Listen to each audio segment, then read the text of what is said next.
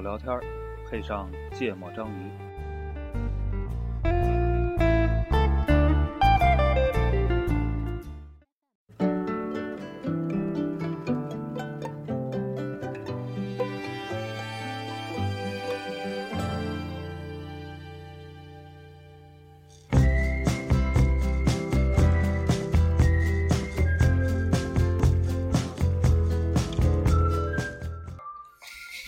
大家好，欢迎收听《芥末章鱼》，我是顾哥。一泽，我是娜娜。节目的一开始，一泽同学要发表一个姗姗来迟的声明，对，那个主要上一期吧，我们一就吵得太是激烈了，啊太着急讨论那个事儿了，就太着急骂人了。对，就是就是忘了说了， 我们需要解释一个事儿。国庆国庆之后，十差了月一期节目，十月十几号的那期 吧，对，你知道为什么要解释这个事嗯儿吗？就如果是咱没录，我就不提这事 儿了。如果真的是跳票成那样，就对算了。嗯，确实有货，而且当时手里还应该好有几期三呢期货。对，嗯观而且众没有办法理解什么叫有货这个概啊念，，而且那个我们按时写 文章，按时发按了，时上传了。难得的准时的上线的一批一期。对嗯嗯，对，但是迟迟呢没听到。上线之后，我就发现了网易云音乐出现了一个从来没有见过的情况，这个情况就是那个节目下面标上了一行字，嗯这个单前节目已经进入审核流程，嗯通过审核后，观众节目可以听。嗯，我们这一想，哎呀，对吧？为党献献礼，对，我可们以就等呗，等是吧。吧，就单纯这个等待就是我们对党的献礼。对，啊等了一周，嗯，妈的逼，会都开完了， 这没有没有没有，我没有说脏话，我没有说脏话。等会儿这个段低 调，就领领导都回家了，对呀、 还还没审过还没审过。我们后来发现是网易同学偷懒了，嗯，那那个时候发的节目可能我们没有在他的特别关照的名单里嗯，。重新传一下，对能过，对对然后对我们才把后边的节目续上。然后呢，我不知道是不是那个时间啊，网易也做了一次，特别厉害就我们的平台做了一次特别牛逼的升级。啊，然后现在我们选电乐和选那个中间放的歌，只能从网易这一个平台上选。就原来其实我们还是选过一些，可能网易没版权，对是吧？对我们从对别的对平台对去选了一些歌，对。然后现在只能从这一个平台选，否则大家就会遇发到现一一个特别特尴别尬特别尴尬的情况。是什么尴尬的情况呢？发现了的观众朋友可以在后台留言，嗯，就是猜对了的话，特别顾逗哥顾哥可以有奖励给大家。嗯，好，说完了，解释完了，这期聊啥？你你的话题吗？哦，这期这期我们跟上期有一点关系，对，但反正我觉得咱们其实一直都是比较关注媒体的。就我们黄主播就跟公众号干上了。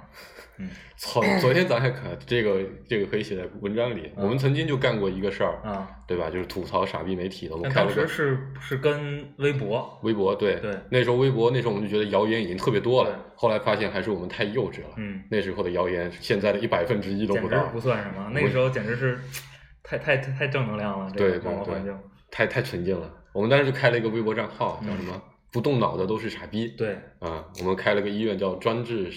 不动脑医院，大铁锹医院，专治不动脑，专治不动脑。对，对当时对由我和黄主播运营，大概运营了三天吧，对然后就因为每天都想打 DOTA 就放弃了。 对，但反正就最近，我今天想聊这个话题跟公众号也有一些关系。嗯，最近有个公众号叫新事项，嗯这个公众号其实在一线城市的名气还蛮大的，嗯，因为其组实织过他的目标群体其实是一线城市一线城市伪白领儿啊，这不是咱们的定位吗？啊， 但是他以前开始搞过有两个大家觉得还蛮酷的活动，嗯虽然说后来也被爆出很多黑料吧，就一个是说走就走，旅行、嗯到机场、前十个人、一张机票，想去哪就飞、嗯嗯啊，就这个我觉得不管真不真实吧，但还是挺酷的一个想法。嗯还有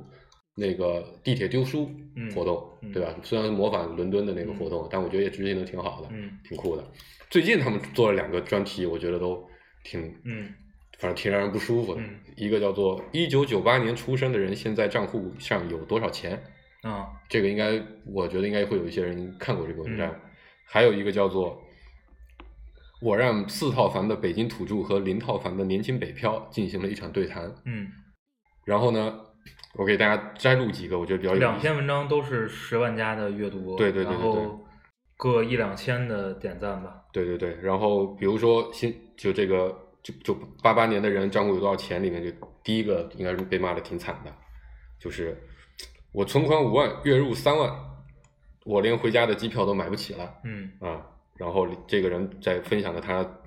月入三万生活怎么艰难里面有一句是这样的：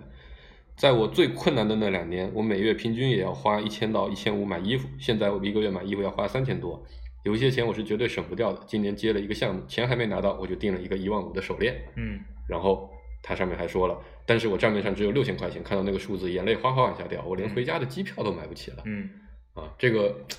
这个被骂的还是挺多的，骂骂点何在？就是我觉得就每个人的反应还是挺不一样的。嗯我看了一个知乎的一个评价帖，如何评价这个这个文章的一个评嗯价帖，就是我估计你写的内容不是一线城市的，然嗯后他又说你们一线城市的年轻人真他妈有钱啊，嗯，连就月是说消费高是吗月薪三万还哭穷，你让我们这些底下月薪三千的人怎么活？嗯大概就这个意思吧。嗯然后另一个是，就四套房土著和零套房对对谈的那个，嗯反正大概的意思也就是，四套房的土著就觉得呃为什么要这么拼命工作啊，对吧？嗯人是要追求理想。嗯零套房的那人就说，就是我我想要我也想要理想，但是现实很残酷，嗯，我还得为发愁下个月的房租。你就是我的理想。 对对对，大概就这意思吧。 嗯但里面比如有一个句话是这样，里四套房的土著就说，如果现实情况就是这样，那北漂就得承受这样的东西，承受不了就别来了。嗯如果真的想来北京实现理理想，非来不可，那就得承受这样的压压力。嗯理想本来就很贵，嗯在中国人最大的不平等就是出生地的不平等，只能通过后天改变。嗯然后这我觉得也就也是一个很明显的骂点啊，嗯就是就是就是，本来嘛，土著和本地人之间的这个矛盾、嗯啊，土著和外地人之间的矛盾，嗯土著和本地人也会有矛盾，嗯然 后就挺突出的。嗯然后他又这么写，其实骂点也挺明显的。嗯然后这两篇文章都收获了十万加，嗯然后我就觉得这是一个蛮有意思的现象。嗯有一个评价，就我在朋友圈里看到好几个人都这么评价，我觉得还蛮有道理的，叫做“新事项”就是一个专门向一线城市群众贩卖焦虑感的自媒体那不是那个谁吗？不是罗振宇吗？啊。罗振宇人家贩的贩卖的是知识。焦虑感，他啊而且他不光只卖给一线城市的群 众，他重点客户应该都在二三线城市吧？嗯对，然后我就觉得这个评价还蛮蛮蛮有意思，蛮到位的，嗯嗯我自己觉得很嗯到位。嗯嗯而且我觉得，其实现在大量的朋友圈里，尤其在咱们这个环境，就咱们这个这个饭饭圈子里的传播的比较大的文章，多多少少都会有这方面的倾向。嗯我或者或者至关键少这关键这东西好卖啊。至少给我这方面的感受，我就想问问，就是今天聊聊，就大家怎么感受这个事情，嗯怎么评价，怎么看？嗯，快顾主播怎么 看？用用眼睛看，嗯嗯，你也可以用耳朵听 啊，对嗯，不不，主要戴着眼镜看，啊，嗯，嗯它没有那个阅读软件那种自动播放的功 能，哎，这个可以建议微信开发一下，是吧？有吧？我当时还建议做浏览器的一个朋友做一个这个这个功能，然哦后被内部否了。嗯嗯，你看你看过这两篇文章吗？看过，就是你没说这两篇文章之前我就看了，对，因为我是什么新周刊啊、新事项啊，这俩不是 一个维度的东 西吧我？知道，就就是这些就反正带新的你都看，啊，对对，蜡笔小新的也看，嗯然后我我看完的感觉是，其实就闹一乐呵儿，就看看别人一开的始生活主态度要是主什么样的。要第一篇顾主播看完，一帮穷 逼。 是很穷啊，没有问题啊，月薪三万叫去哭穷是正常的。对啊呀， 我一个月花五万块钱，我也觉得我很穷啊， 对 吧？哎，对我突然就好像不太想聊 了，就是跟我一样穷，就但是没有没有特别激发我的这种嗯嗯嗯叫共鸣吧，嗯嗯，就是我只是觉得，呃，每个人都有自己的那种生活态度或者生活方式，嗯我就是看见了那么多的生活方式，嗯然后自己也没有觉得说，哎，看完这个就是有什么贩卖焦虑的那种感觉。嗯，但是，我今天拿着这个文章 再问看了啊，不对是问问别了人别人，我说看完看完什么感觉？他说你看看人家这个这个生活怎么怎么样了，就是要么就觉得人家这个挣的还蛮多，对挣的挺多，这第一，然后第二就说，哎，挺会花的，人家这个生活过得多好呀，嗯啊证明顾哥问的这些人吧，收入都没有顾哥高，嗯，嗯。啊，主要是身边儿主要比顾没有哥收入高的太少太少太太少了，太少，对对对对，商业互吹，互捧够久了。对，嗯，然后就是他们会觉得说，哎，可能会有一些不不太舒服的不太舒服的地方，说就有有些人就觉得，你看你太太嘚瑟了，太装了对嗯这种的就完全就跟我这种正常人的生活不一样，就看起来可能他就不太正常。嗯嗯，对，然就后觉得不太正常嗯后边好像还有一个说什么不想要孩子了，对对对对对，就说、嗯说因为开生活销质挺量大大的，对就是生活影质响量生活质量，然后这也会导致就是就身边的人会觉得说，哎我有小孩儿了，可能生活倍儿困难，嗯或者面对小孩儿可能各种压力，自己又不能工作啦，嗯或者嗯那个就是照顾小孩儿，就是长辈没时间啊，或者等等的，就各种各种烦恼就都来了。嗯然后我觉得这种吧，就是我也能理解，就是看完这些文章自己会有一些想法，如果没想法不就不正常了吗？嗯然后，但是就是我不能评价说这个公众号它就是在故意引导一些这个是焦虑的是情绪，嗯嗯，就是像我这种比较积极阳光的这个男孩儿吧， 但是就就无所谓。但嗯是有一些人他就有所谓，我觉得这个而且我觉得从一个数据上来看，评论里或者说外部的评价的，比如知乎也好，朋友圈看到的评价也好，包括很多地方转载这个文章也好，嗯就这些评论里面，的确对他的这个指责嗯还是不少的。嗯，我觉得肯定至少是让比对较大面的肯定有群众感有受到一了部这种分感人受，对，对，呃，不指指责什么呀？就指责他故意的，就其实我觉得就两类，嗯一类就是骂这里面的人啊看起来让人觉得特别讨厌，嗯非常的不爽，嗯另一个就是觉得新事项故意就这么写，嗯让每个人都觉得好像自己挺矬的、挺差的，嗯让人觉得吃相有点难看。嗯啊，这这是我看到比较主流的两个评价。对，然后我今天还特别就是跟跟人家聊完嘛，然后就看每个人，就是其实他也是在采访不同的人对去对讲这些对故对事，对然后我也去问了不同的人对于这个文章的这个感觉，嗯然后我就会发现他那个名字起的特别好，叫新事项，嗯，就那个项我感觉有点像那个众生相的，对嗯，然后就众生相，然后然后我也从里边感觉到那种就是相由心生的那种感觉，啊，每个人看到的样子，嗯对，就是跟自己的内心的那个反应。反应，嗯就反映出来的是不一样的。我就其实可可能跟顾哥说的一些没有太大关系啊。我今天在来之前，我又看了另一个，我觉得就是挺那个的一个文章，就是他讲了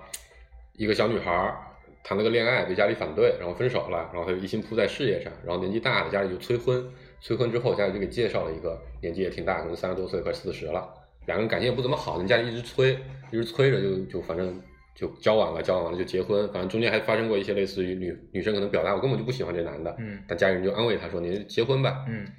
然后最后结婚了，反正描述就是结婚的时候，婚礼才出现很多状况，嗯就这反正感受都挺不好的，嗯对吧？然后总结就是不要轻易结婚，啊然后感情一定要好好珍惜，对吧？嗯不结婚也挺好的。啊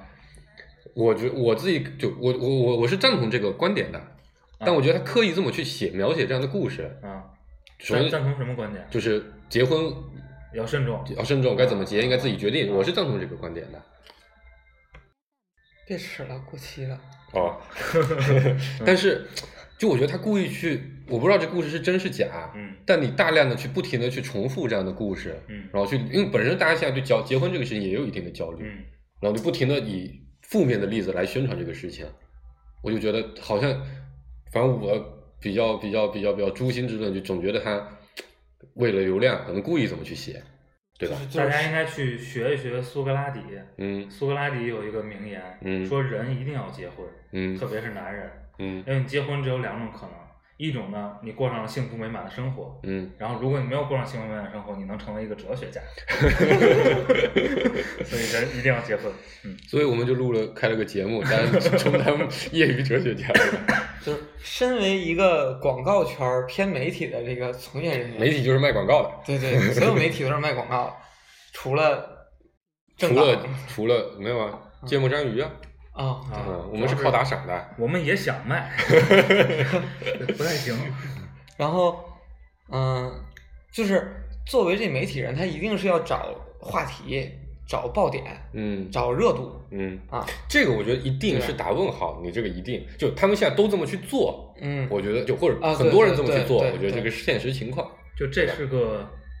客观事实充分条件，嗯对对，充分条件。嗯，嗯，就这么干能成？是不是只有这么干能成？我觉得不一定。然后是不是你做媒体就一定要这么干？嗯嗯，也是不就一定是绝大多数，我刚才说的想太挣绝钱的对媒了体的确都这么干的。嗯，是，所以呢，他们就会去找一些能够勾起你内心深处的那个认同感的一些内容嗯去聊。嗯然后呢，现在呢，就是当代人吧，或者说现代人，就是什么是最容易引起他关注的呢？跟他切身利益相关的，或者跟他的未来相关的。嗯，然后嗯媒体就会找到这些点去聊。嗯然后呢，其实这些点为什么我们会觉得是会引起焦虑，是因为大家往往是对于自己面对未来的那些未知啊，面对未来那些风险啊，就是有不可控的感觉。对会有自己的这种迷茫感或者无助感，嗯然后这种特别脆弱，特别容易引起共鸣，所以他们就会找这些话题。嗯其实他们这些媒体呢，都会有一些话题库，嗯啊、然后就咱们就没有啊。嗯 私下呢会有一些就是所谓的社群，嗯啊，就比换如选题嘛，对，嗯就比如我就在那个新周刊的一个那个群里边，那个小编呢就会经常在里边会提一些啊、话题，然后让大家参与讨论。嗯然后你想啊，他新周刊它底下会有无数的群，嗯都在问这些问题，然后他其实问的那些问题可能五个选项嗯或者几个选项，那些问题都很尖锐。嗯然后都很就是没有正确答案，嗯或者都很让自己觉得很压抑啊，或者这种的就就比如说，嗯、之前有什么父母离婚的那种调查、嗯，啊，然后或者说什么面对什嗯父母么出轨吧，你说是？啊，对父母出轨、嗯啊，然后什么面面对暴力，嗯，然后或霸凌，做旁旁观者，你要嗯怎么处理，就等等那些都是都是没那么积极的，看起来。嗯但是这就是人家的生存方式，人家作为一个企业的经营方式、嗯啊。但是我确实不太赞赞同这种啊，就是还不如看看新闻联播呢，正能量比较多一些。嗯。一泽主播怎么看？咱哲学家，我我觉得这东西影响没那么大，嗯嗯嗯就是对对这种东西啊，我没什么感觉，嗯也不是特别，在乎我肯定不喜欢它，啊但是呢，也没有那么反感，嗯因为我觉得它影响不那么大。对，比起迷蒙神邪教是吧？啊，对，嗯就是说他嗯，可能对每个人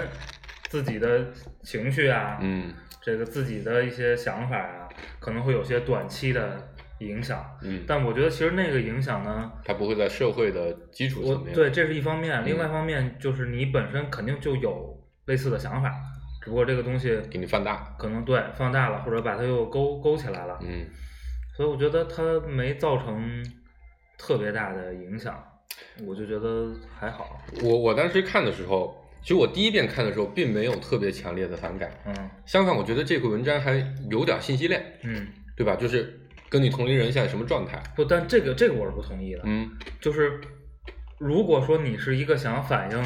比如现在，比如九零后或者就他是八八年嗯是吧？嗯嗯比如这一代人或者这一年的人现在的在一需求线城市的生存状态，嗯那你就出一应个该研究报告，对，就是严谨一点儿。就是你他列的这大概有十个吗？十多差个不多吧，可能反正几个对对十来个吧。对，那个就是你你你到底怎么选的样本 是吧？嗯这肯定嗯，是肯定是偏的。嗯嗯嗯嗯，而且我觉得，呃，我不知道啊，但是我觉得很大可能就是故这意个选信的息是比较片面的，就可能对我说了一百句话，啊其是吧其实我想这十说个其中十句话，啊对，我想说的也是这个，就是就我我可以就首先我也自己想知道，嗯跟我同龄附近的人，嗯对吧？跟我状态相似的人，现在大概是什么状态？嗯我自己到底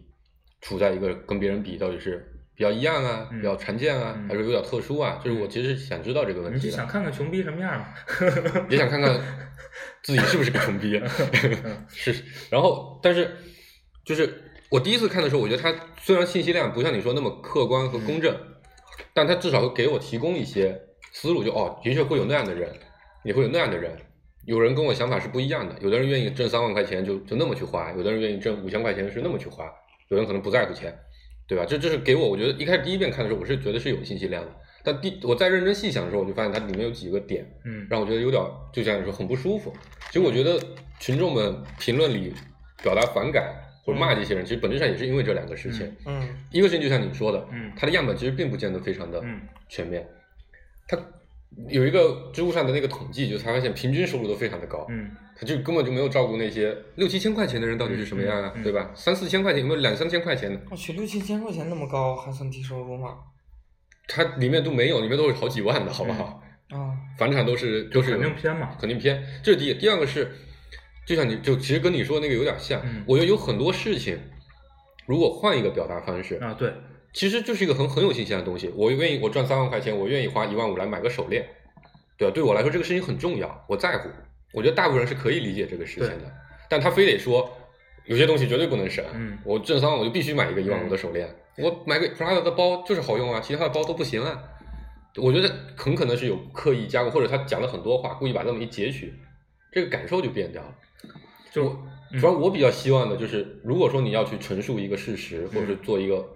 表达、一个一个描写，嗯尽量要秉承的是客观的，嗯相对相对相对全面的嗯相对全面的一个一个做法。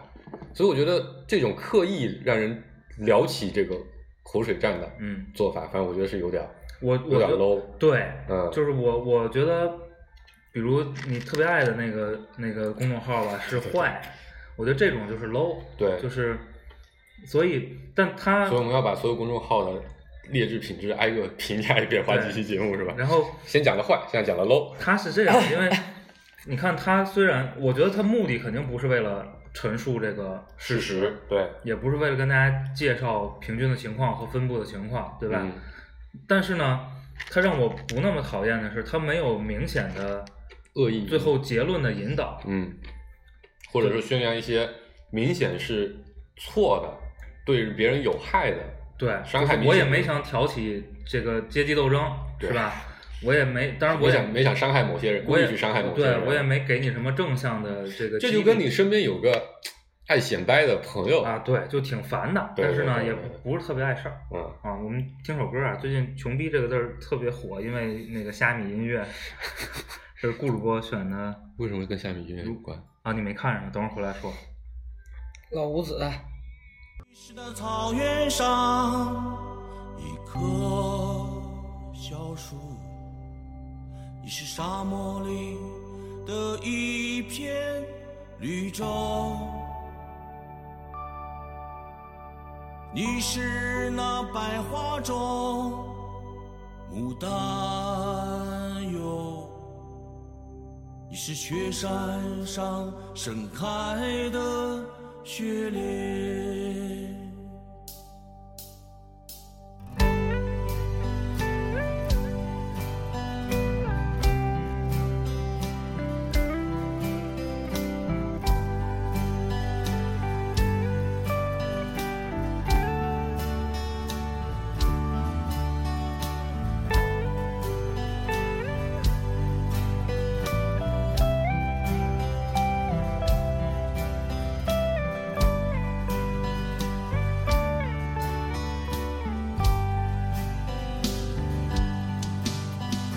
你是那汪洋中一条小船，你是森林中的一声呼唤，你是那百鸟中凤凰鸟哟，你是人群。中的最灿烂。如果我是春天开的第一朵花，散发着最醉人的芬芳。如果我是夏天到来的第一场雨，它能让你感到清凉。啊，这首歌叫《You If》，嗯，刚才没报歌名，有点特不 别爽好。，特别好。 一泽主播还特意在场外特别跟我说，他特别喜欢我报歌名。对，，特别棒。嗯，以后我们办个报歌名的相声。好，我们回来，我们其实我觉得刚才刚才我就我觉得焦虑这个东西，啊，嗯，现在其实也是蛮普遍的，这个就至少最近这个词最都近几年就被提及的，尤其是最近一年吧，嗯就有点像前两年的情怀一样，嗯几乎是快被快被、嗯快被用烂了都。之前有一个文章说，什么八几年的进入了中年是吧？不是八几年做调查的时候，就对就是哦，所有人嗯抽样调查，可能存在焦虑感的人，就是不是焦虑症啊，嗯焦虑感的人可能在全国占百分之二到百分之四。嗯然后九几年的时候，大概占不，我个没听明白刚才那比例。八几年去调研的时候，嗯八几年的时候，在全国做一做了个一个调查，啊，说存在焦虑感的人大概概占不是百针分之二对80到年的百人分之四。就是就是上世纪八十年代做的调对研。对嗯，然后九十年代接近这两个千年，两千年的时候做调查，大概百分之个位数，嗯多少我不知道。嗯然后最近一零年以后嗯也有一次调查，嗯然后上面说存在焦虑感，在人生不同阶段嗯存在焦虑感的这个人群占比达到了百分之二十八嗯还是嗯二十六，反正是翻了十倍比对这个嗯反正就巨高。嗯，所以这个存在焦虑这件事儿是非常正常客的，观存在的。对，对呀，当然了，我觉得这无比无比嗯合理。就是比以前越来越多，这也是存在的。啊为啥无比合理？这个还是要好好学习十九大。哦，我就说要学习苏格拉底。我觉得这个总书记已经说了，对吧？哦我们的这个现代的社社会会矛盾盾已经转移了。嗯，你看，在基本实现了全面小康之后，这个焦虑是实现全面小康吗？我这三万块钱一个月太穷了。基本了。这个 这个顾哥把十九大材料拿了出来，啊我的天！焦焦虑是很正常的。嗯，而且，其实你看，在伴随着焦虑这个话题谈的比较多的，其实都在谈阶级固化，嗯嗯嗯，都在谈你认为这是一个贫富差距加大？因为这是一个社会客观，就是是中国社会特有的一个，不是，现在是我觉得全球都是有这个问题的。就全球的社会矛盾都转移成了习习主席说的那个，习书记说的那个。呃，不同阶 段吧，不同阶段吧。但是你看，国家之间其实也是，嗯，哎，我那天看这十九大这个文章的时候，还真读到那个你刚才说那段了，啊、就是现在的社会矛盾的传哦变。，那个我觉得概括的还是非常对的，对很精髓啊。嗯就是中国的这个政治的材料吧，嗯它的理论基础还是很很扎实的。啊，嗯呃，这个我还是认同的。当年学马马哲、学毛毛毛概那些东西的时候，我觉得还是学到了很多东西。嗯就是刚才说那个为什么为什么说现在越来越多的人变得焦虑了嗯啊？就是我觉得啊，跟这个信息的快速共享，就你更知道别人怎么样了。对是嗯我吧觉得这不是直接原因，我觉得直接原因就是那五层需求。嗯马斯洛、对，不，那个需求原本也有，洛马斯，是有啊，但你原来都在都在这个金字塔底底下，你在先解吃决饱再说安全啊、温饱这些基本需求啊，你基本需求解决了，你自然就有上面的需求啊，然后你就焦虑了呀，但为什么一到上面需求就会焦虑呢？因为那个东西虚呀、不可摸，不像米，一斤就是一斤，两斤对啊就是两斤。对呀、我、你跟我说，我要嗯说。我觉得现在焦虑，很多人焦虑的也不是说什么精神追求啊什么，也是吃不饱穿不暖，对啊，他也是觉得担心说，我就吃不饱穿不暖以。后我孩子要没有好学校上，就是对呀、就你丫饿了的时候会担心这个吗？不，那九零年就是两千年的时候，你也没有特别焦虑自己也吃不没饱，有特别焦虑说吃不饱，对吧？或者八几年的时候八几年的时候还是挺穷的，是挺穷，但关是键没有最特别焦虑，最核心的就是贫富差异小，大家都穷，大家都差不多，没有对比。对吧？就是我的观点是说，就现在这个信息化导致你能看到更多的人生活是什么样子的，嗯，我就是理解顾哥的点，你见得多就了，对比的多了。然后这个时候呢，就像你原来是不会知道，新世就不会有新世像这样的人告诉你说，北京是北京有一波人啊挣三万块钱还他妈哭穷，你是不知道这个事情。就是然后也是说在哪个基础上大家都吃饱了，都穿暖了，这个时候我要追求给孩子更好的教育，教育只是一方面嘛。对，就就举例子嘛，嗯就是给个更好的效率，或者我想要一个比现在大个一百平米的房子，嗯对吧？这他这种追求就变得说，一方面是说想要更好，一方面是看别人，哎，我原来那哥们儿，对吧？像你，比如说你比我资产多十倍，我就本来觉差不多呀，咋他妈他就资产就比我多对十倍呀、了对呀、智商差不多呀，长得也差不多呀，对没有吧？到咱们这个水平多十倍，这已经一一样了，你 知道吗反正都没几块钱。是 吧？所以所以就是就是，我是觉得就信息化，然后以及导致了大家共享信息之后的这种攀比的心理。我觉得这是我我自己感受是另一个。我觉得总结来看，焦虑你把它划个分类，无非几样。第一样物质层面的，对吧？钱说白了就是钱，挣得多挣得少。第二个资源层面的，教育资源特别明显的，因为其实别的资源大家也不是太特别在乎，比如服务啊什么，现在多多少少你多花点钱还能买得着，也是钱。但比如教育、医疗这个资源，你就也是挺焦虑的，你特别担心吧？有一天你病了，家里有人得了大病，看不着病怎么办？嗯对吧？没床位可睡，得睡走廊怎么办？嗯或者排排不上号，就就就就就看不上病就挂了，那怎么办？嗯情感的焦虑，对吧？对于结婚，对于情感新的这种状态的变化的焦虑，我觉得还不知道，其实后面两个是不是可以放一块儿？对于理想的焦虑，嗯就所谓理想，就我觉得更偏情感化了，对吧？就天天说要出去旅游，要有梦想，要实现，不能当一只咸鱼，巴拉巴拉一堆。但是现在这个这个走到一定极致，就变成了散的一个嗯心态了，嗯就是我我就当咸鱼了，怎么办吧？嗯我觉得这几个焦虑其实更根源的、更根本的来源，尤其前两个，我觉得特别明显的，它来源于一个对增长的预期。嗯就我自己的感受，嗯其实我自己从小时候我就一直会，就一个有个概念是这样的，我自己都到现在最近一段时间我才会觉得，啊，这个这个想法是不，其实是不是特别自然的。嗯很小的时候，我家的房子不太大，嗯八十平米，但是对现在一线城市的观众听起来可能还觉得还 OK 了，嗯八十平米住四口人，后来就改善了一下，最早租了一个，啊，最早应该还更小，六十多平米租了四口人，后来买了一个房子，八十平米住了四口人，嗯后来又买了一个一百多平米的住四口人，然后后来又买了一个三百多平米的住了四口人，嗯对吧？你我的感受就是，一定以后会比现在要好的，你的房子一定会越住越大的。嗯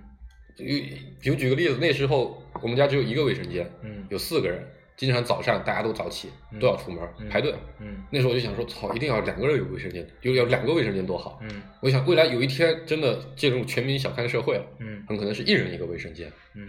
我觉得这个事情是在未来会变成理所当然的事情。嗯原来全家人只有我爸有车，嗯，以后可能会变成一人一辆车，甚至在未来会一人两辆你车。这是什么问题，知道吗？嗯，没有正确的认识、理解和接受中国经济的新常态，还是要好好去学习。我现在接受，我是说我当年的心 态，包括我总觉得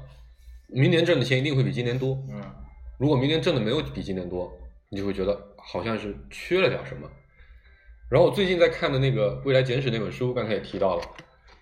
提到一个很有意思的点啊，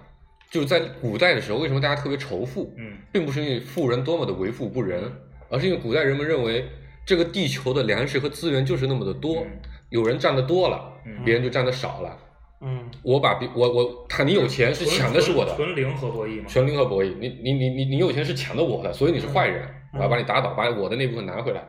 但现在人们，你看这个观点放在现在，大家都会觉得很荒谬的。嗯现在大家会觉得，哎，你出一点东西，我出一点东西，大家合作就可以创造出新的东西，嗯对吧？双创的大环境下，无数人都拥有这样的念头。你出点钱，我出点点子，哎，咱俩拥有一个五个亿估值的公司，每个人名下都有好多现在的资人产。想的是你有钱，我能不 能骗你？但是这里面就有一个，就大家会认为这个世界的饼就变得不停的在增长，嗯这是《未来简史》里面提到的。嗯所以你认为增长就是自然的，嗯不增长就是不自然的。嗯所以每个人都在担心，有一天我会不会不增长？嗯我的教育资源会不会不增长？我的钱会不会不增长？我的医疗资源会不会不增长？但现实情况目前来看，就是人类至少我们现在的社会发展并没有满足，嗯并没有可能永远的满足你无限增长的这个需求，嗯所以大家就会陷入到某种焦虑里面嗯。而且它这个增长的分配也是不平均的嘛，嗯有的人增长的快，比如一则主播嗯，对吧？资产好几亿，嗯像我这种的资产几千块嗯，就不一样了随。便写呗。它这个不平均就会导致的这个，因为你你总觉得我明天一定会比今天更好，嗯当你发现了明天有可能不会比今天更好的时候，嗯焦虑就产生了。你的你你以前念市重点，你你你念个那个一本学校，嗯未来孩子是不是就得念清华北大？ 嗯念完清华北大就觉得孩子是不是要去念常春藤，嗯念全球最好的高校？你以前看病的时候排队很辛苦，你就想未来我是不是看病不用排队？嗯不停的有这样的未来比今昨天更好的预期，我觉得才会产生焦虑。我觉得我还是会把这个东西归结成经济周期的问题，你觉得是在现在这个特定的时间特段才会，别是咱们这代人，你没有经，就是咱们没经历过大完低整潮的对、嗯这个几次大的经济周期，嗯是吧？嗯，一直处在这个飞速的经济上行期，对，哎，就是沿着那个娜娜的这个思路啊，嗯就我我我重新划分一下这个焦虑的分类。嗯第一类是说他说的物这种对于我增长预期的一个焦虑，嗯，就是明天要比今天好，对明天要比今天好这样一种。但如果有一天他担心说，哎，我明天可能无论我个身个人的原怎么因努或力者什么原因嗯，导致可能不不是这样了，他就会有这种焦虑感。然后第二种情况是说，当面临人生重大节点的时候，对于他来说是一个变故的时候，不他可可控能的时候，不知道如何处理，或者他没有做好相应的准备，比如结婚，比如结婚、生孩子，对吧？父母这个这个生病，离对吧嗯，或者父母出轨离异，把原来的对家庭破坏了，或者失业，嗯，对吧？等等，或者出现什么意外，这都可能他会有这种焦虑，嗯对吧？尤其是听到互联网上那么多的声音，嗯然后第三种呢，我理解就跟刚才那个一泽说的这个经济周期有关的，嗯就是也不一定是经济周期，就是对于社会的一个认同感，比如这个政府咔嚓房子不让我卖了，对吧？我就焦虑。你发现以前人们，我操，我要早生个两年，房子就能卖了，我他妈也挣不大，钱了。比如我今年本来打算卖房的时候，我那时候咔嚓一卖，嗯，就外就界卖因了素就导是致突然间就因为倒了嗯耽误了几个月，然后我就相当于没有安全感了，我就会嗯焦虑。那这也就导致很多有钱人为什么要把孩子送出国啊或或者把者资产往要外移民，嗯，对吧？因为在国外可能政他府没有对那么的他们认为吧，那个啥，嗯所以他们就会觉得这期他可们以能播吗？啊啊，对吧？所以我就我分了这么三个类，我觉得这是我、嗯嗯嗯，如果是说外界就对增长的预期的，嗯对变故的不可控感，对对外界环境的不可控对感，对吧？但其实变故和也不是外界，也是外界环境。嗯我刚才说的一泽的那个经济周期，我最近刚好我觉得观察了一个蛮有意思的现象，嗯因为因为身边有一堆新的新的工作伙伴嘛，嗯然后可能和原来的那个那那波人是不太一样的。嗯咱们是一零年左右进入的这个行业嘛，或者进入这个大的大的经济经济经济经济环境里面，那个时候是增长非常快的一段时期。嗯尤其我们其实说白，我们都享受了那个时候的红利，嗯赶是赶上了一波就是增长比较快的时候。嗯所以，我们我们其实，在某个时候，我们会认为一定要增长，对增长的预期会更强烈一些。嗯我自己的内心感受是这样的。那我另一波就最近接触这波朋友，他们比较多的可能是前两年嗯刚出来嗯进入社会工作的，嗯他们对增长的预期就是非常悲观的，嗯因为他们觉得哎工作就是今年和去年差不多的，嗯而且历史经验他们可能看到历史经验感感受，但对于我来说，我自己的感受是每年应该都会有变化，嗯没有百分之三十的增长就属于退步，嗯就让我很过去几年一最直少都是得，跑赢通胀吧。反正最近过去几年的这个这个这个心理感受都是这样，嗯，我觉得这个跟就是还给人的影响还会蛮大的。你在不同的经济周期的对节点踏入这个嗯这个这个环境，给你造成的心理预期差别会非常的大。嗯，我们讲到这个就一阵沉默。嗯就我突然就突然间就感觉到这个就有焦虑感的这些人，其实挺难调节他，是挺或者难的挺就是挺难让他不焦虑 的。有啊，你给他一千万，他就不焦虑了，但挺难的，的确是。啊，就是我觉得给他一千万，他就他也会担焦虑心说，这一千万能不能买来教育资源啊？不是，或者他他可能说啊，那我买了一个学区房之后，那到时候孩子夏令营的时候钱怎么办呢？嗯或者说我，而且你看，就算你有钱去送孩子去夏令营，你仍然会焦虑。那我还得花时间啊，我得花精力呀、万一我的我的聪明才智、我的智慧不够支撑得住，所以我我为什么我就觉得这东这就这种文章还好呢？因为我觉得这其实是个挺客观个人的问题，嗯，就像你就没有这个焦虑，所以我是不太不太爱焦虑的。资产好几亿呢。对呀、那我们这期就怎么怎么痛快怎么聊啊，怎么痛快怎么聊。那个，嗯，我觉得这还挺分人的。嗯，我觉得跟家庭的成长的成长的这个这个这个环境也好，嗯跟你刚才咱们说的你踏入经济周期的这个时间点也好，你现在所处的自己事业的周期的，那事业肯定也会起起伏伏嘛。嗯，如果你现在刚好在一个事业上升期，就算经济在下行，你可能也觉得还好，主要吧，我觉得事业上升期可能焦虑的同就是容易焦虑的同志啊，一般对事情都有一个比较明确的预期。嗯，我这个人 没有什么预期， 你就没什么焦虑。嗯对，没什么要求，啊我靠。对，嗯，好吧，我们放首歌，啊，算我的吧，《狂想曲》。啊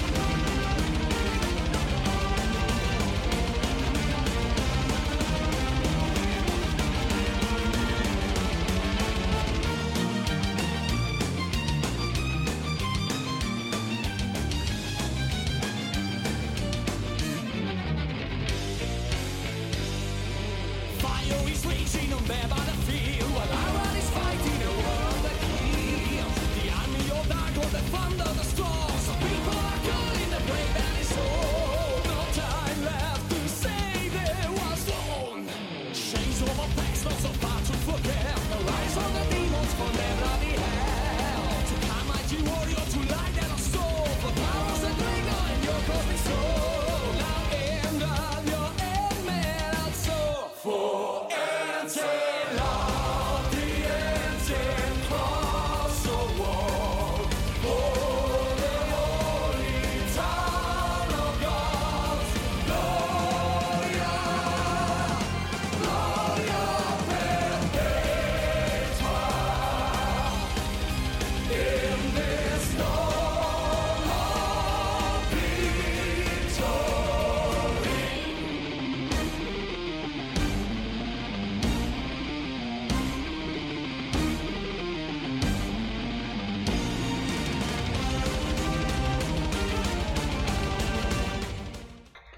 哦，就我觉得吧，就这个焦虑，刚才咱们也说了，客观存在，对吧？原因很多，比嗯例一下大幅的增高，嗯所以市面上现在其实有大量的事情，都是在本质上它不是卖他说的在卖那个东西，嗯，本质上卖的它就是缓解你焦虑的一片安慰剂。我感受最深的是什么呢？就每次去商场缓解焦虑的。缓解焦虑的安慰剂，嗯嗯对，每次你去商场你说公众号在卖吗？就很多，不光是嗯哦公众哦号，我刚才想举的是商场的例子，那就比如说北京的五棵松，嗯，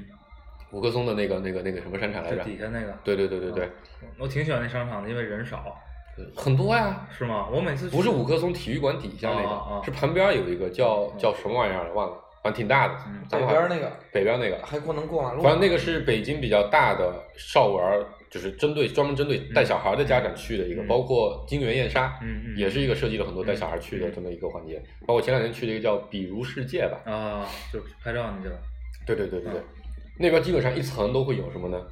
各种各样的培训项目，嗯钢琴、武术、拳击、攀岩、嗯溜冰，嗯就反正各种各样的，嗯人满为患，嗯很多人学。然后我我我自己的感受，就每次我看到这种，我觉得根本就不是，就你真的是为了小孩学，就学这个东西，到底你的目标是什么？嗯我觉得大部分家长的目标其实是为了缓解自己内心，就是哎，我这个小孩一定要学点啥，不能像我小时候那样。嗯但这个又有点回到咱们小时候家长要咱们很多人学乐器的嗯一个状态里嗯啊。但可能以前可能大家心态是要有个特长，嗯万一你读书不好，你还可以靠特长走一下艺术生的这条路，对吧？现在我觉得大家大家也经常都会说，我让他学画画，并不是为了让他成为一个画家，我只是觉得希望能他有一个更丰富的童年。嗯万一他有天赋被我浪费了，嗯怎么办？所以我觉得，因为那些培训机构，我自己我也稍微研究了一下，我觉得大部分的产品的质量都是比较低的，嗯对吧？从哪随便找几个老师，可能是比如体育类的，可能经常找就随便找几个北体的学生，嗯随便教你进来打打拳，可能也根本就不系统，嗯不是专业的训练，也很贵，很贵，给大家长带来新感，我就是哎这么贵的应该不错，嗯对吧？那真学完了之后，如果你真的是想，比如你想学跆拳道，你可能我觉得更应该是一个更系统化的训练，可能会更好一点，甚至可能要有一些周边的配套的一些东西给他。嗯但大部分的现在这种培训项目都做不到，所以我觉得本质上这些是在缓解家长心理焦虑的一个安慰剂，嗯跟新世相他们啊新世相还不一样，新世相做的是贩卖，就是撩撩拨你的焦虑感，他们不给你解决的办法。嗯可能跟罗振宇做的事情比较像，解决你知识的焦虑感吧，嗯对吧？嗯，我还真没有这么去解读那些培训的啊，是是，这只是一个角度嘛那。些家长，啊我我觉得挺多家长就是觉得我不知道孩子喜欢什么，但是吧？对我觉得什么都要给他创造好那个条件。这也是一他可种能焦虑啊，就你总怕自己创造的条件不够啊。其实我想说的也是，我我说一个特别主观的、特别个人的观点啊，嗯那个就正好刚才放这首歌，我是礼拜五去看的演出，嗯现场差不多能有个两百来号人，嗯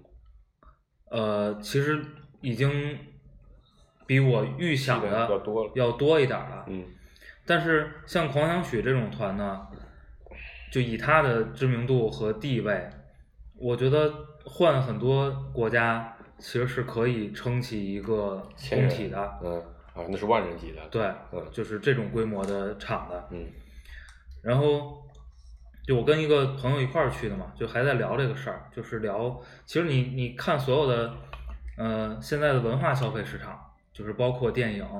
包括音乐，其实国内还嗯包括是电台，对，就是就是国内的消费者呢，还是呃细分的严重不够，嗯对吧？嗯我觉得好多焦虑的问题呢，也是因为大家太喜欢趋同，就是你总把 benchmark 设在大众，所有人，嗯或者说你觉得比你好的所有人上，嗯嗯是吧？就如果你总是这么去比，你永远焦虑，就是对吧？除非大家做到都不是平等啊，大家做到平均分配，嗯是吧？嗯可能能解决 这这个焦虑问题，嗯但这肯定不现实，对啊吧？那如果当你年是挺不挺不就，当年在这个大锅饭时期，大家就挺不焦虑的，这是事实，只不过没增长了嘛。计划经济年代，嗯你也你嗯焦虑也没用，对吧？你你也犯不着焦虑。然后呢，你如果这个每个人能细分一点儿，是吧？但是最细分到你，你就关心你你自己，你自己的家庭，我觉得可能就好挺多的嗯。啊。所以我觉得焦虑的一个，特别是国内社会啊，我觉得焦虑的一个主要原因，也是因为大家太喜欢跟风。跟所有跟别人人去比哎，所有人我我就去想起学一个很有意思的例子，就有一个文章评价这个网红店，嗯说网红店为什么会火啊？为什么有那么多人愿意去排两个小时、三个小时的队嗯，那不是花钱雇的。去等一波？这肯定会有真实的人嘛，啊一部分嘛。啊，本质上原因，这也是一种焦虑，嗯，一种落后于或者说被大流主主流主主主流的流行趋势抛开的焦虑。嗯所以去参与网红店的这个事情，变成一个类似于化解焦虑的仪式一般的一个作用。嗯对吧？奶茶不用好喝，但我去排这个队了，代表着我还在这个社会的我特别 in，主流的人群里，嗯这个流行里面啊、如果你一旦脱节，是会有焦虑的嗯啊、但你看这个事情对，比如对我来说，我就觉得非常的 OK，、嗯就我因为比如对食物来说，我特别在乎食物品质，嗯我了解了这个事情的本质之后，我只在乎，哎，是不是真好吃？只要不是真好吃，我就无所谓。嗯因为我在乎的就不在乎这个参不参与到流行里面去了，可能本质上是我不在乎流行，嗯啊但如果我在乎教育资源，我可能也会去参与那个嗯买个培训班、嗯给小孩上一上这样的情况里面，所以看来还是你在不在乎这个嗯，流，就是就是就是就是在乎的东西到底在哪里？就反正我觉得，就刚才说到，比如这个小朋友培训的问题啊，嗯就是如果你这个初衷就自己别骗自己，是吧？如果你你你你发现自己的初衷就是说，操，我担心他的同学都去学了，或者我的朋友的孩子都去学了，我我不送他去会会那什么？我觉得就这种带来的焦虑就挺活该的，但有一种焦虑是这样的：啊。如果他真的有天赋被我浪费了怎么办？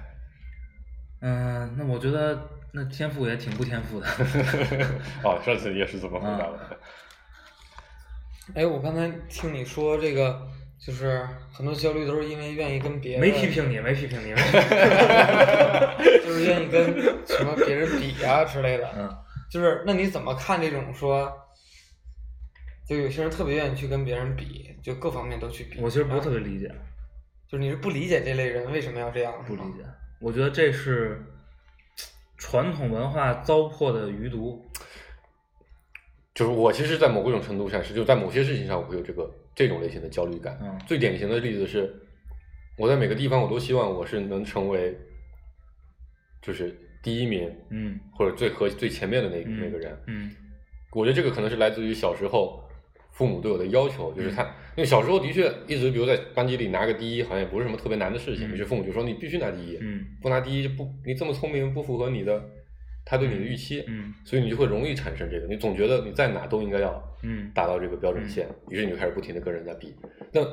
就这就是这就是我所谓的那个传统文化糟粕的余毒啊。对以前以前是有成绩的可以比，成绩是一个比较明确的标准对嘛，，很又量化，可以量反馈化周期又固定。你到了工作里面，你怎么去比？对，你比别人优就秀，是那我的问题是说，如果不去跟别人比，你怎么定义自己呢？就是这个回到顾哥的核心问题了。对，这就这个要不聊不上这这好几这年不，不一定是我的问题。不，就这个是问题咱们已经聊过很多次了。啊，需不需要在乎别人的关于看怎么怎法么？定义自己的问题？就比如说你觉得自己，嗯、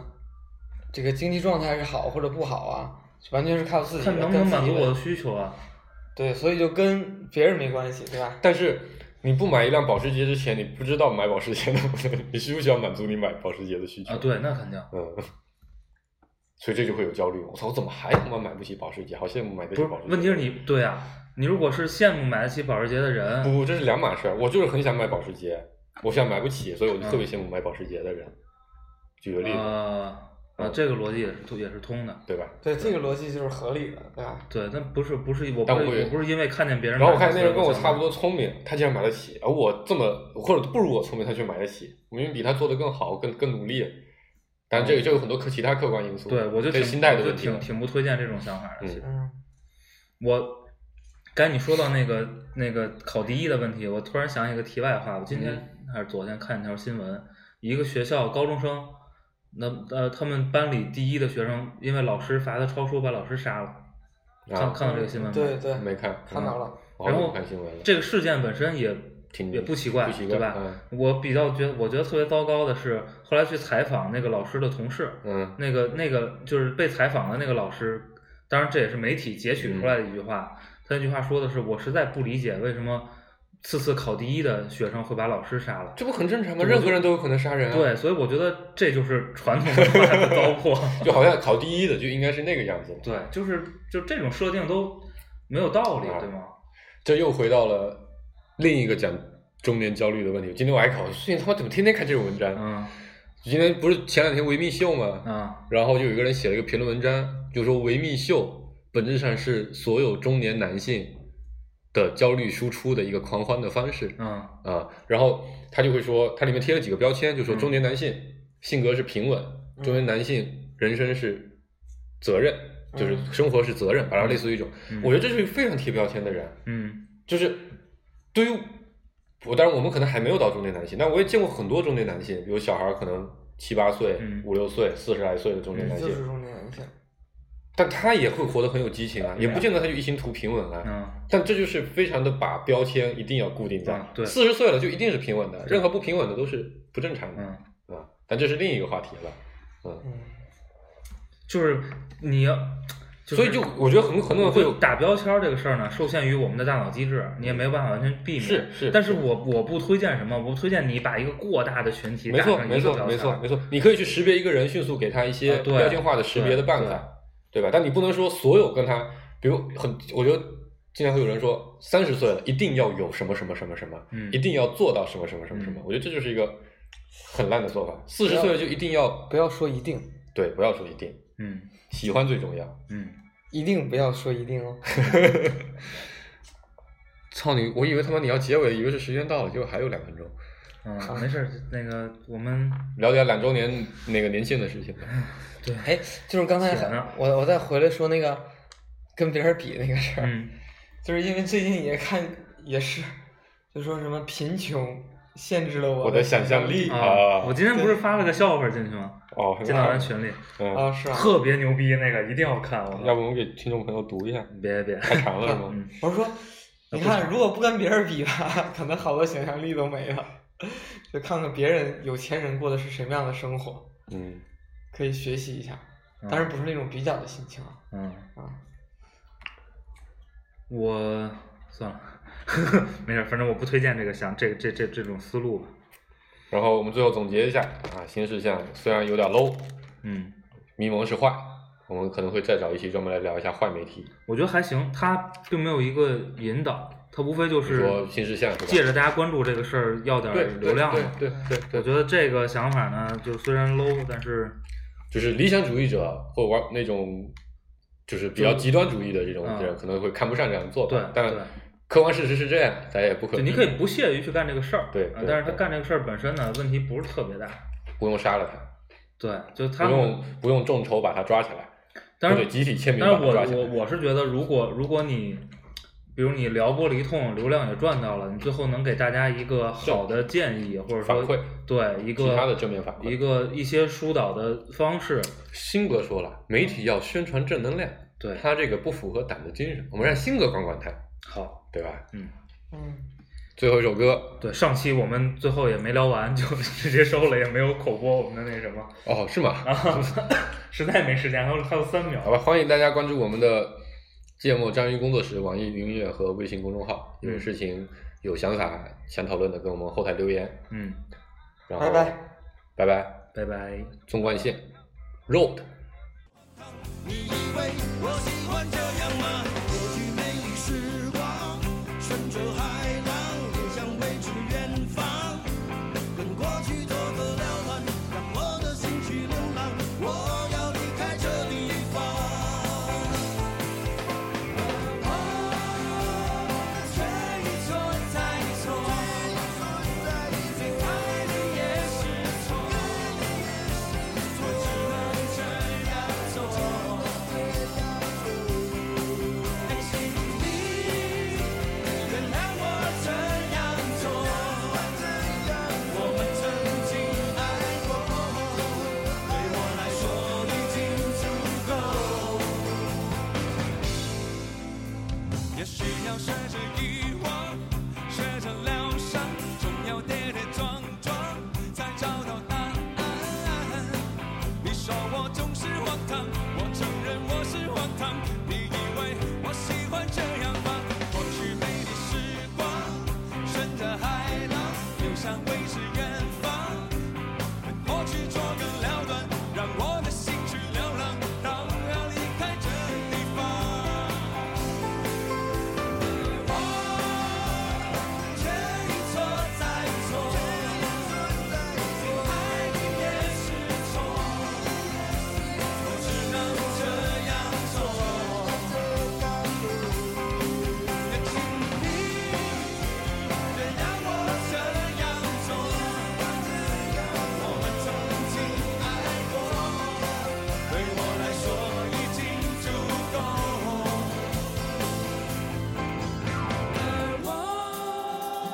这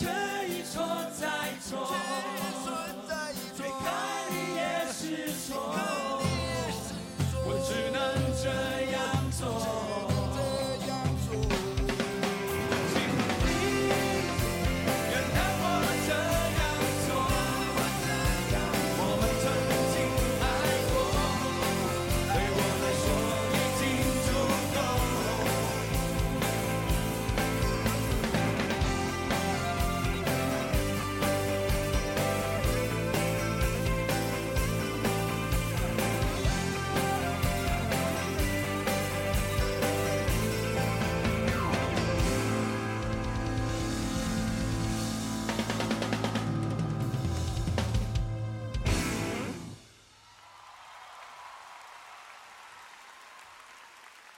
谢谢，谢谢，大家好，我们是 Superman，Superman，